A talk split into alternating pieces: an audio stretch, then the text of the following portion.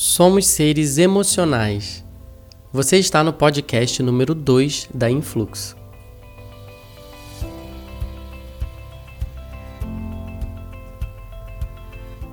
Diferente do que a gente pensa, as nossas decisões são mais pautadas pelas nossas emoções do que pela razão.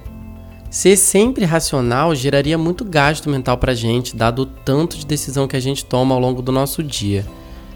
Além disso, as decisões emocionais são muito mais rápidas. O nosso cérebro evoluiu, por exemplo, para se esquivar rápido ao ver um objeto vindo em nossa direção, em vez de parar, analisar atentamente antes de decidir se vai desviar ou não. É essa decisão emocional que justamente pode nos salvar em alguma situação como essa.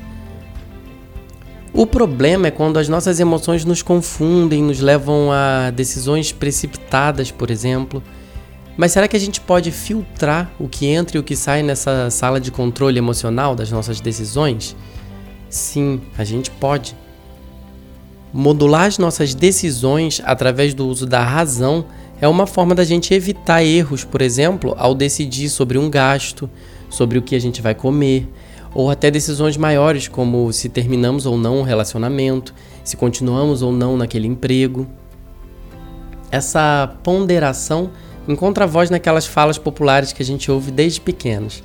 Decide com a cabeça fria, pese os prós e os contras antes de decidir, ou até o famoso conte até 10, né? Nós fomos ensinados também que existe uma constante guerra entre razão e emoção, mas isso não é bem assim que acontece. Ambas são aliadas, elas são interdependentes, elas trabalham juntas, tanto a emoção quanto a razão, principalmente em decisões maiores, são bem-vindas. Pesquisadores da Universidade de Monash, na Austrália, descobriram num estudo conduzido em 2015 que cérebros de pessoas mais emocionais têm diferenças estruturais e de funcionamento quando comparados aos cérebros daqueles que respondem mais racionalmente ao mundo.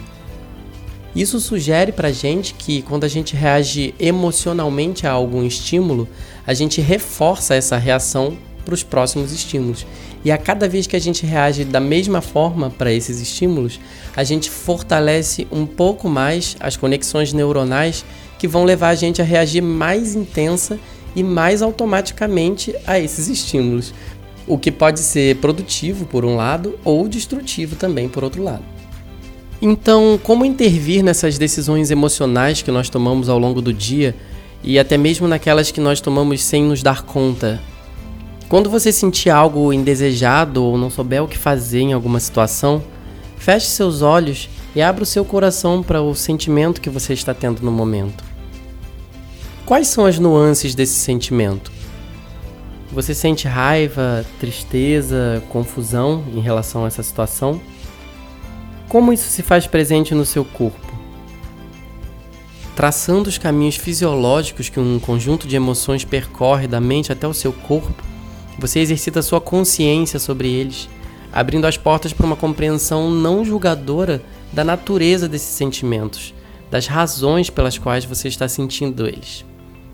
A partir dessa consciência, você percebe também que existe um momento entre a emoção que você sente e a decisão que você pode tomar. E esperamos que esse conteúdo faça sentido para você, que você possa aplicar ele no seu dia a dia. Compartilhe esse podcast para que mais pessoas alcancem essa dica também. Até breve.